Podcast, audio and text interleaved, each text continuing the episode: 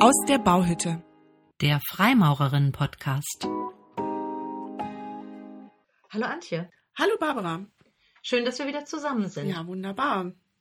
Du, ich würde gerne mit dir heute über ein Thema sprechen, auf das ich aufmerksam geworden bin, weil meine Tochter davon berichtet hat. Mhm. Und zwar lautet das Thema das freimaurerische Geheimnis. Oh. Ja, die war nämlich ähm, in einer Schulaufführung des Essener äh, Theaters ähm, in dem Drama Wojciech von Georg Büchner. Mhm. Und sie kam nach Hause und berichtete mir, dass dort ein halbnackter Mann auf dem Boden lag, auf den Boden einschlug, klopfenderweise und rief, die Freimaurer, die Freimaurer sind im Boden, die Freimaurer. Und war nachvollziehbarerweise Verstört? verstört.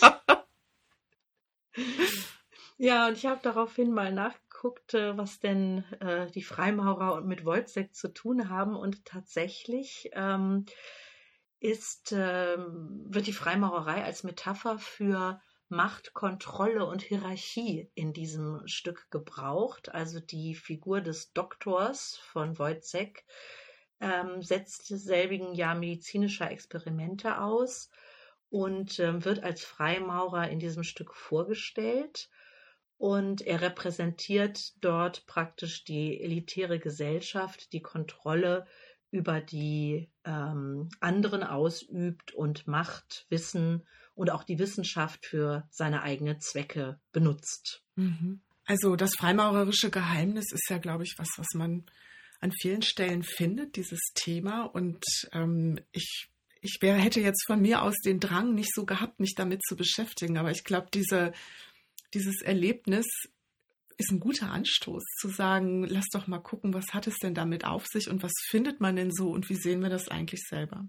Ja, und ähm, ich fand besonders diesen Teil, ähm, die Freimaurer als Allegorie für soziale Ungleichheit und Klassenspaltung in der Gesellschaft zu bestimmen, Mhm. Unheimlich äh, diskussionsbedürftig. Absolut. Ja, absolut. Ich habe daraufhin mal geschaut, ob wir ähm, in unserer Frauengroße von Deutschland eigentlich zu dem Thema freimaurerisches Geheimnis etwas geschrieben haben. Und ehrlich gesagt, habe ich so spontan nichts gefunden. Ist dir da irgendetwas bekannt? Nee, tatsächlich ähm, nicht. Könnte ich mich nicht dran erinnern, dass wir dazu mal was publiziert haben. Aber vielleicht haben wir ja auch was übersehen. Also wenn jemand äh, was kennt, gerne uns mal zurufen, dann schauen wir uns das gerne an. Oh ja, das wäre schön, wenn vielleicht unsere Hörerinnen oder Hörer äh, uns dazu ein Feedback geben können. Das Mhm. wäre prima. Mhm. Aber wir haben natürlich ähm, bei den Brüdern dann was gefunden, weil Mhm. das ist äh, natürlich ein insgesamt großer Fundus, ähm, aus dem man sich da bedienen kann im Internet. Ja, also ich habe mal geschaut ähm, auf die Homepage ähm, der Großloge der alten, freien und angenommenen Maurer von Deutschland. Und ähm, dort äh, ist tatsächlich das Geheimnis, das freimaurische Geheimnis erwähnt. Und zwar ähm, wird dort gesagt, die Freimaurerei ist ein Produkt der Moderne. Sie konstituierte sich als verschwiegene, ja geheime Verbindung, denn in den bestehenden ständischen, absolutistischen Strukturen neue Formen sozialer Einbindung zu suchen, veränderte Zugänge zu religiösen Erfahrungen zu erproben und kritische philosophische Diskurse zu führen, bedurfte eines schützenden Mediums. Mhm. Ja, das ist eine interessante Beschreibung, da steckt viel drin, wo ich erstmal spontan ähm, durchaus mit dem Kopf nicke, wenn ich das höre. Ja, Mhm. äh, finde ich auch sehr zutreffend, besonders ähm, zur Entstehungsgeschichte der Freimaurerei. Ja. Denn da war es dann ja wirklich möglich, sanktionsfrei sich mit ähm, anderen, in dem Fall damals Männern, ständeübergreifend zu vernetzen und ähm, eben auch zu diskutieren. Ja, und dennoch gibt es ähm, verschiedene Merkmale, die man als äh, freimaurerische Struktur oder dazugehörig ähm, beschreibt. Und dazu gehört auch, ähm, jedenfalls nach den Ausführungen von Bruder Hans-Hermann Höhmann, das freimaurerische Geheimnis. Mhm. Und wenn das ein Wesensmerkmal ist, wie passt das ähm, zu dem, was wir vorhin gehört haben? Ja, ich habe ähm, auf selbiger Seite äh, gelesen von Monika Neugebauer-Wölk, die sagte, es gäbe vier charakteristische Merkmale, also eine freimaurerische Grundstruktur. Und zu dieser Grundstruktur gehört das maurerische Geheimnis, initiativer Charakter, Bausymbolik und der Kanon von Werten. Mhm. Und ähm, sie sagt, die abgeschlossene, durch verschwiegene Rituale geschützte, in der Regel männerbündische Gruppe kurz das konstitutive maurerische Geheimnis, das die Grenzen der Logengruppe bestimmte, wobei die Ableistung eines Eides der Verschwiegenheit beziehungsweise eines feierlichen Gelöbnis als Abschluss einen verbindlichen und bei Verletzung sanktionierten Gruppenvertrag fungierte. Also da äh, ist das maurerische Geheimnis dann wirklich ein konstitutives Merkmal ähm, dieser besonderen Gruppe. Mhm. Wo du ähm. Höhmann erwähnt hast, ähm, er sagte, wie ich sehr zutreffend finde, dass ähm, die bei den Frau Freimaurern ähm, geübte Verschwiegenheit sich auf Einzelheiten des freimaurischen Brauchtums ähm, und auf die Symbole bezieht und ähm, so dass heute das freimaurische Geheimnis nur noch in dem Sinne als Vertrauensschutz verstanden und praktiziert wird. Das fand ich sehr interessant, denn er betonte dabei, dass ähm, dieses Geheimnis nicht dazu führen darf, dass Freimaurerei und Gesellschaft getrennt sind, sondern im Gegenteil, die Freimaurerei muss sich als ähm, Teil der Gesellschaft verstehen und in diese eben auch hineinwirken. Ja, das finde ich einen super, super wichtigen Punkt, weil es eigentlich ja bedeutet, dass Geheimnis in dieser Form ist überholt. Ähm, und es gibt nichts, was so geheim ist, dass man sich äh, in der Gesellschaft quasi abschotten und verstecken muss. Also dieses mhm. Misstrauen, was ein Geheimnis häufig ja bedeutet, wenn man von außen drauf guckt, ist eigentlich so nicht gerechtfertigt. Das heißt, Vertrauensschutz, okay, aber eben kein Trennen von Freimaurerei und Gesellschaft. Finde ja. ich sehr gut, sehr wichtig. Ja, finde ich auch. Und ähm, das betont auch nochmal, dass wir hier in einer demokratischen, offenen Gesellschaft natürlich nicht mehr diese Verschwiegenheitspflicht haben, weil wir um unsere eigene Existenz äh, bangen müssen. Mhm. Das mag aber in totalitären Systemen auch heute noch anders äh, sein. Und das war mit Sicherheit damals bei der Gründung vor 300 Jahren ungefähr ähm, eine, eine andere Situation. Mhm. Ne? Da war diese ähm, Grundkonstitution ähm, der Geheimhaltung eine ganz, ganz wichtige und auch sicherlich äh, eine Überlebensstrategie. Das ist sie heute sicherlich nicht mehr. Mhm. Ja, und es ist natürlich, äh, was wir auch lesen können, auch in der Freimaurer-Wiki lesen können, ist, dass Freimaurer häufig unter einem freimaurerischen Geheimnis ihre persönlichen inneren Erfahrungen verstehen, ähm, die sie erleben und die sie gar nicht wiedergeben können. Mhm. Und darüber hinaus gäbe es gar keine Geheimnisse in der Freimaurerei. Dann gibt es eine Verpflichtung auf Verschwiegenheit über verschiedene Inhalte der Freimaurerei, aber eben kein Geheimnis in, in dem Sinne sondern eher der Aspekt zu sagen, ähm, es geht nicht darum, etwas vor dem Bekanntwerden zu schützen, sondern den Charakter der Mitglieder zu schulen, also sich zu üben, da drin mhm. Dinge auch für sich behalten zu können und nicht immer alles weiter zu erzählen. Ja. Und das ist ja ein, ein wirklich guter und relevanter Aspekt. Ja, finde ich sehr gut. Also das äh, sagt auch Bruder Hans-Dieter Bertuch, der ähm, teilt die Verschwiegenheit bzw. die Diskretion in drei Aspekte ein erstens die rituelle Diskretion, zweitens die sozial-kooperative Diskretion und dann noch die personale Diskretion. Und mhm. ähm, er sagt eben auch, das mündet eben in ein Training auf Vertrauenswürdigkeit und Verlässlichkeit. Mhm. Also es gefällt mir in dieser Hinsicht auch sehr gut, denn das exkludiert ja äh, diese Idee, dass es ein geheimes Wissen gibt, was behalten werden soll und nur in der Gruppe weitergegeben wird und ähm, äh, uns sozusagen als Wissenden von anderen abtrennt. Mhm. Also dieser Gedanke steckt da überhaupt nicht drin. Ja. Lass uns doch mal gucken, ähm, wie das von außen aussieht mit dem freimaurerischen Geheimnis. Also mhm. es gibt zum Beispiel einen äh, Geo-Artikel, Freimaurer Geheimbund ohne Geheimnis. Ähm, da geht es eher so in die Richtung, naja, Verschwörungen und Geheimbünde faszinieren die Menschen Und die Freimaurer haben als Bruderschaft so diesen Ruf, äh, verschwiegene Versammlungen abzuhalten und nicht öffentliche Rituale seit Jahrhunderten irgendwie kultiviert und untermauert. Und wenn man genauer hinguckt, ähm, dann seien die Geheimdenker eher Freigeister, mhm. schreibt mhm. äh, Geo. Und was da bei den Zusammenkünften so besprochen würde, das äh, bliebe von jeher unbedingt vertraulich, damit die Mitglieder untereinander ungehemmt und frei im Austausch sein können. Mhm. So, das klingt ja jetzt auch erstmal nüchtern. Hm? Ja, auch vernünftig. Mhm. Dazu passt aber dann wieder nicht so richtig, dass in Buchläden in der Regel Bücher über Freimaurerei unter den Rubriken entweder Sekten oder Geheimgesellschaften eingeordnet sind, mhm. anstatt sie äh, den soziokulturellen Einrichtungen zuzuweisen. Ja, sehr guter Punkt.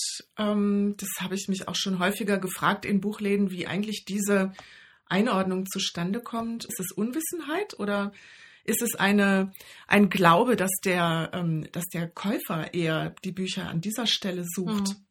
Ja, vielleicht liegt das auch daran, dass äh, Freimaurerei in der Literatur ja durchaus häufig vorkommt ähm, in, in ganz unterschiedlichen Genres auch. Mhm. Also wenn ich jetzt zum Beispiel an Umberto Eco denke, entweder das äh, Foucault'sche Pendel oder auch im Namen der Rose, wird die Freimaurerei dort als Teil eines geheimen Netzwerkes dargestellt, die in der Regel eben esoterisches Wissen oder sogar Okkultismus mhm. ähm, äh, beschäftigt und ähm, die sehr häufig so dargestellt wird, dass zu eigenen Zwecken ein geheimes Wissen gehütet und ausgetauscht wird, aber eben nur untereinander und nicht äh, mit anderen.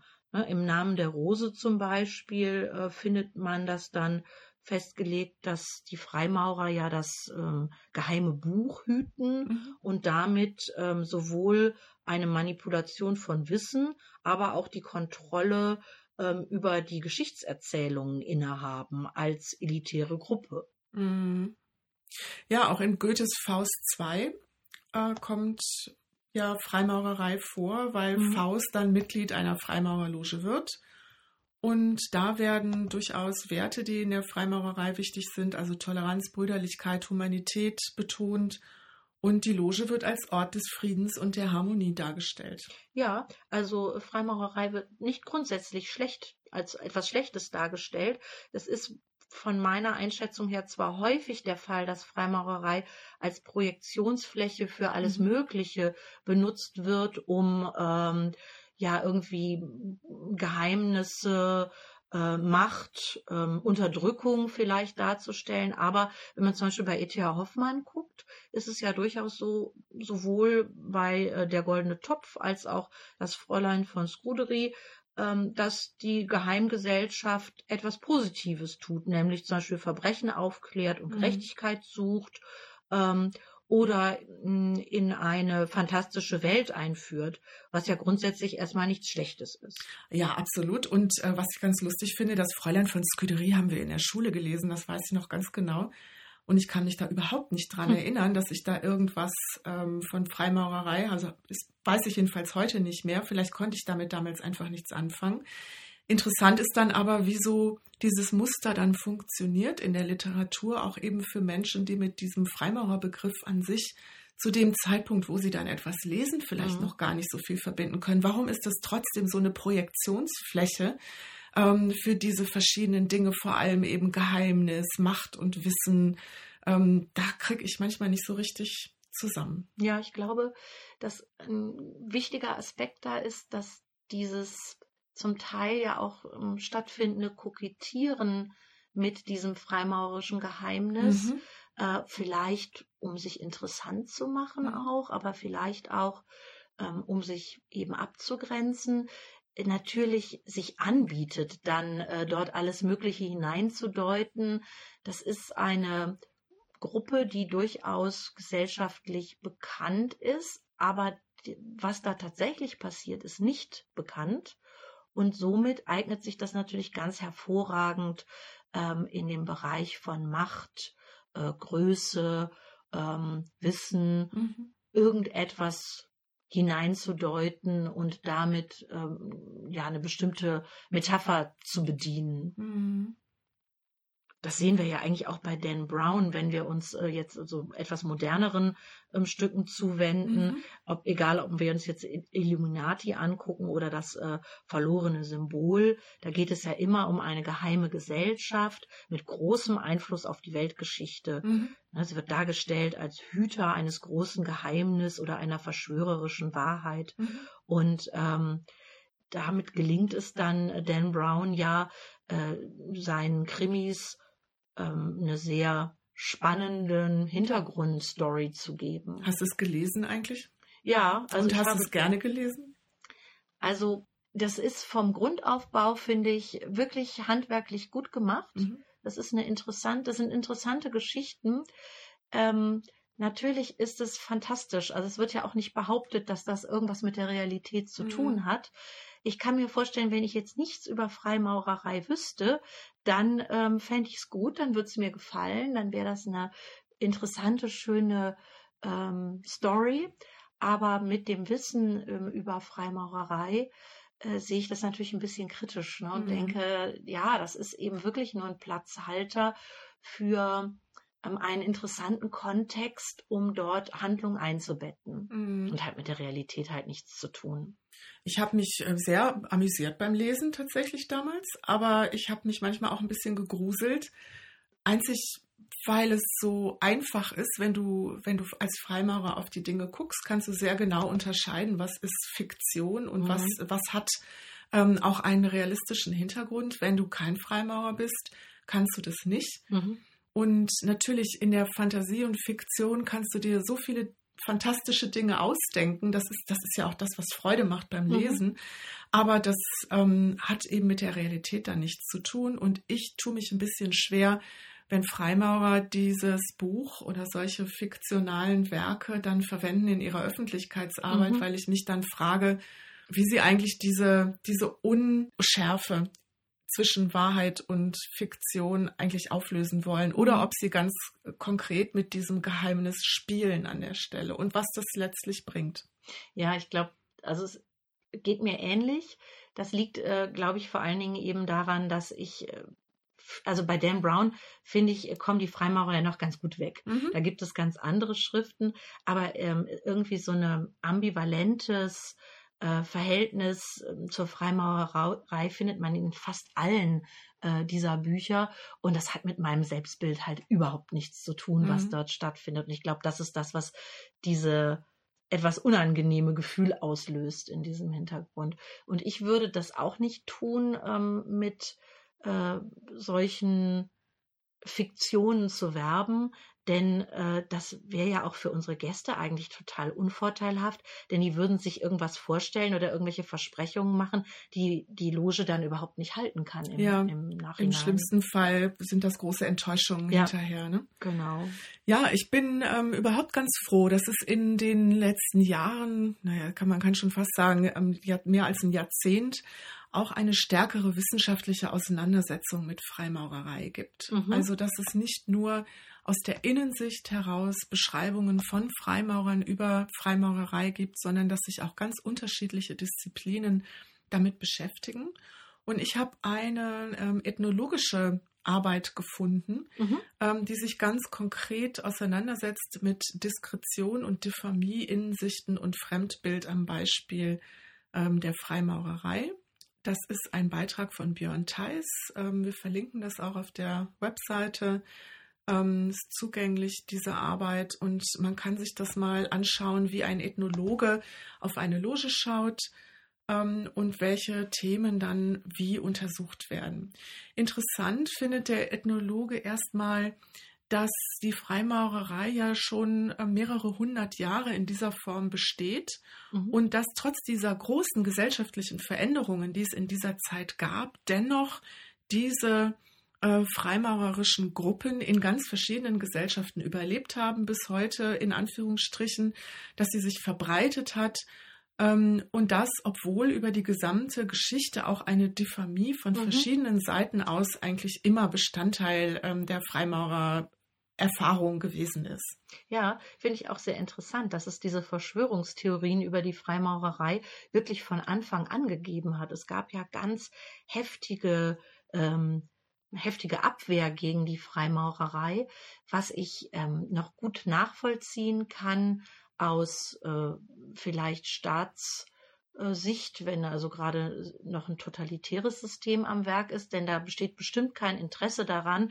dass sich verschiedene Leute ähm, zusammenschließen, um freiheitliche Gedanken auszutauschen. Mhm. Aber das war ja nicht der einzige Grund, sondern es gab wirklich aus vielen Schichten, ähm, auch aus kirchlichen äh, Traditionen heraus wirkliche Abwehrmechanismen gegen die Freimaurerei und diese Verschwörungstheorien, die steht, bestehen ja letztendlich bis heute. Mhm. Und es kommen auch immer wieder neue dazu, mhm. äh, wo angeblich überall Freimaurer mitmischen. Das ist ja sehr erstaunlich. Mhm.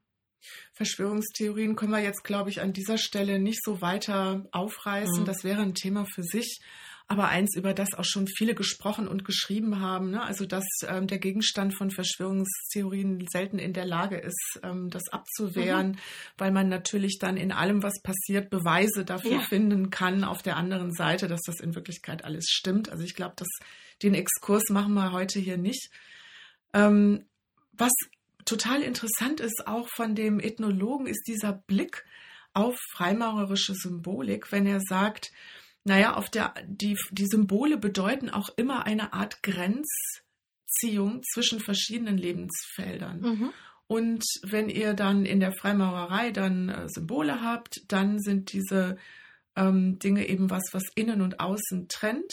Und das Besondere an der Freimaurerei ist, dass wir das nicht mit der Muttermilch schon aufsaugen und als Kleinkinder lernen, sondern dass wir uns als Erwachsene irgendwann entscheiden dafür, und dann Freimaurer werden. Das heißt, dass diese aus ethnologischer Sicht, dass diese äh, distinktiven und demarkierenden Elemente so stark sein müssen, dass sie eben, sag ich jetzt mal als Laie, auch noch für den Erwachsenen dann erreichbar und interessant genug sind, dass er sich auf diesen Weg macht. Ja. Ähm, so habe ich das noch nie angeschaut. Ja, das stimmt. Also das würde ja sogar unterstützen, dass es dieses äh, freimaurische Geheimnis, was immer das jetzt auch ist, geben muss als sogenannter Gruppengenerator, dass mhm. also ähm, die Gruppe überhaupt als Gruppe zusammenbleibt und eine gewisse ähm, Identität als Gruppe findet. Mhm. Ähm, also so gleichzeitig ähm, sich dann gegen die Outgroup dadurch auch abgrenzt, äh, was natürlich dann zur Folge hat, dass die Außenstehenden da was Geheimnisvolles, Wertvolles oder vielleicht sogar Bedrohliches wahrnehmen. Ja, und auf der anderen Seite, dass vielleicht dann einem, ein Mitglied der Gruppe eine Art von Ausnahmestellung für sich selber beansprucht, weil es ja offensichtlich in dieser In-Group ist. Huiuiui, also das ähm, ja, das kann ich nachvollziehen, aber das würde ich natürlich gar nicht gut heißen, dass es dann zu so einer Selbstüberhöhung mhm. äh, kommt, äh, aus, aus dieser Situation heraus, dass man dazugehört. Das fände ich sehr unschön, wenn mhm. das, äh, also für mich persönlich, wenn, wenn das ein Grund wäre, mhm. warum jemand Freimaurerin wird. Ähm, also es mag ja sein, dass es äh, Menschen gibt, die aus diesen Gründen oder auch aus diesen Gründen sich einer Freimaurerin-Loge anschließt. Ich möchte das für mich aber gerne ausschließen, ehrlich ja, gesagt. Das äh, möchte ich auch und ich habe das auch noch nie so empfunden. Also noch keinen einzigen Moment. Mhm. mhm. Es gibt in dieser ethnologischen Arbeit auch nochmal dieses Thema, dass ein Geheimnis auch eine Art von Geheimhaltungsgarantie ist. Das heißt, eine schützende Funktion für eine Gruppe. Und dass das die Voraussetzung ist, um innerhalb einer Gruppe eine neue Art von Kommunikation entstehen zu lassen, die eben anders sein kann als die äh, Kommunikation in der Außenwelt. Das heißt, im Schoße dieser Intransparenz gegenüber den übrigen Mitgliedern der Gesellschaft lassen sich alternative Ordnungen durchsetzen oder erproben, sagt der Ethnologe. Ja, kann ich zum Teil nachvollziehen. Also wenn man sagt, es gibt vielleicht ähm, eine Kommunikation früher über Ständegrenzen hinweg, die mhm. außerhalb der Gruppe nicht möglich war, dann wäre das so ein Beispiel. Aber es klingt ja, wenn man das so liest, vielleicht auch ein bisschen kryptisch. Ne? Was ist denn da noch mit gemeint? Also was kann das denn noch bedeuten? Ja, ich könnte mir aber durchaus vorstellen, dass auch heute äh, es möglich sein könnte in äh, Freimaurerinnenlogen, dass ähm, sozial nicht sanktioniert mhm. verschiedene Positionen oder Meinungen ausprobiert werden könnten, so dass äh, auch da dieser geschützte Raum äh, noch vorhanden ist und vor allen Dingen, dass wir dann auch nicht gleich so abgestempelt sind in eine bestimmte Schublade mhm. gepackt, mhm. sondern wirklich äh, im Denken mal die Richtung wechseln können und im Gespräch dann vielleicht zu vertiefteren Einsichten kommen, ohne befürchten zu müssen, gleich äh, ja moralisch irgendwie abgewertet zu werden. Mhm. Das hat diesen Werkstattcharakter ja. wieder. Das ist ja hoch erwünscht dann eigentlich, ja, genau. weil die genau. Loge soll ja ein Ort sein, in dem die Mitglieder ihre Entwürfe vorlegen und auch ähm, neue Dinge ausprobieren. Mhm ja, auch einfach mal wirklich das Ausprobieren finde ich total mhm. wichtig, das Üben an einem Sachverhalt. Mhm. Äh, also da sehe ich das ganz genauso wie der Ethnologe. Eine Gefahr, denke ich, ist aber schon ähm, immer damit verbunden, wenn man sich so abschottet oder wenn andere das Gefühl haben, dass sich eine mhm. Gruppe abschottet. Und ich verstehe, ähm, wenn, wenn es den Gedanken gibt, dass die Gruppe überhaupt erst stabil wird durch ein Geheimnis, weil das eine Art von ähm, Grundcharakteristikum ist. Ich halte das aber für sehr gefährlich für ähm, den Bestand am Ende, mhm. auch wenn sich andere eben bedroht fühlen. Ja, wie wie können diese negativen Auswirkungen, wie kann man denen eigentlich begegnen? Ja, ich meine, eigentlich ist ja das, was wir hier gerade machen, nämlich diesen Podcast aufnehmen, mhm. eigentlich genauso ein Mittel gegen diese Intransparenz. Wir wollen mit unserem Podcast ja eigentlich auch zeigen, womit beschäftigen wir uns als Freimaurerinnen, was sind äh, Diskussionsfelder, was machen wir so, um äh, eben nicht der Interpretation da Tür und Tor zu öffnen und äh, ja, zu glauben, dass wir da irgendwelche umstürzlerischen oder kriminellen oder sonstigen Aktivitäten nachgehen. Ne? Ja. Und es ist so ein Punkt, ähm, den habe ich auch nochmal bei Hans-Hermann Höhmer nachgelesen, der ähm, das auch 2003 schon geschrieben hat. Das hat auch der Ethnologe aufgegriffen in seinem äh, in seiner Arbeit und der weist auf so einen doppelten Vergrößerungseffekt hin. Das heißt, von außen wird die Freimaurerei verschwörerisch überhöht und dämonisiert und von innen reagieren die Freimaurer dann allzu sehr mit so einer humanitären Überlegenheitsattitüde, die im Hinblick auf die Möglichkeit einer nachhaltigen Realisierung nicht so wirklich hinterfragt mhm. wird. Und das ist natürlich eine ganz gefährliche Spirale eigentlich, die nirgendwo hinführt, wo man für den Bund eine gute Zukunft erkennbar wäre für mhm. mich. Also mhm. es ist ein ganz gefährlicher Weg. Und ich sehe das ganz genauso, dass wir ähm, auch mit diesem Podcast-Projekt. Solche ähm, Spiralen durchbrechen, indem wir sehr transparent zeigen, womit wir uns beschäftigen, wie als Freimaurerinnen unsere Haltung zu verschiedenen gesellschaftlichen Themen ist und versuchen natürlich auch innerhalb der Freimaurer außerhalb der Freimaurerlogen Diskurs anzuregen. Und mhm. wir freuen uns über jede Diskussion, die wir mit Freimaurern, Freimaurerinnen oder auch Nicht-Freimaurern zu den Themen unserer Podcasts oder auch zu anderen Themen führen können. Auf jeden Fall. Also so eine Überlegenheitsfantasie, das wäre ja total unangebracht. Ähm, das wäre, hätte ja auch nichts mit der Begegnung auf gleicher Ebene zu tun. Ähm, also das finde ich als Freimaurerin für mich völlig unangemessen. Mhm. Und auf so eine Idee käme ich ehrlich gesagt auch gar nicht. Mhm. Ja, wir haben verschiedene Freimaurerinnen mhm. gefragt, was denn für sie das freimaurerische Geheimnis bedeutet.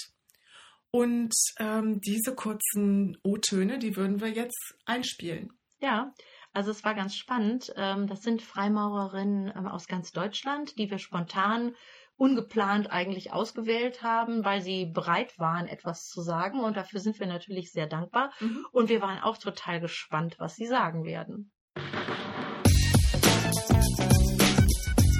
Was ist das freimaurerische Geheimnis für dich? Das freimaurerische Geheimnis für mich ist das gemeinsame Erlebnis mit den Schwestern in einem geschützten Raum, das wir nicht nach außen tragen. Ach ja, das freimaurische Geheimnis mal wieder. Ähm, ich würde sagen, du kannst es nicht erjagen, du musst dich selber drum bemühen. Was ist für dich das freimaurerische Geheimnis? Es gibt keins. Ich denke, das freimaurische Geheimnis ist, dass man lernt, Ambivalenz auszuhalten. Für mich ist das freimaurerische Geheimnis einfach das Erleben im Ritual. Man kann viel lesen, aber man kann es nicht wirklich, man kann sich nicht wirklich vorstellen. Man muss es wirklich erleben.